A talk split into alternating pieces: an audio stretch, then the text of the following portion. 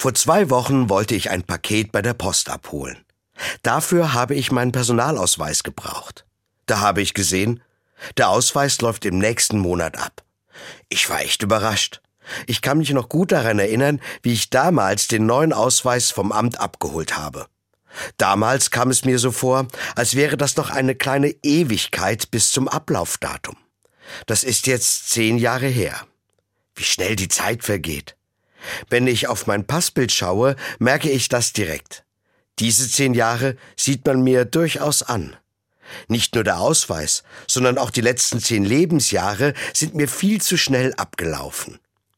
Alt werden geht schnell, denke ich mir. Und das macht mich schon manchmal traurig. Aber das ist nicht alles. Ich fühle auch Dankbarkeit.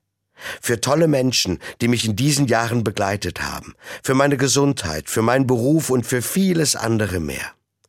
Und bei manchen schwierigen Sachen bin ich sogar froh, dass sie in den letzten zehn Jahren gut abgelaufen sind. Da ist zum Beispiel meine langwierige Knieverletzung.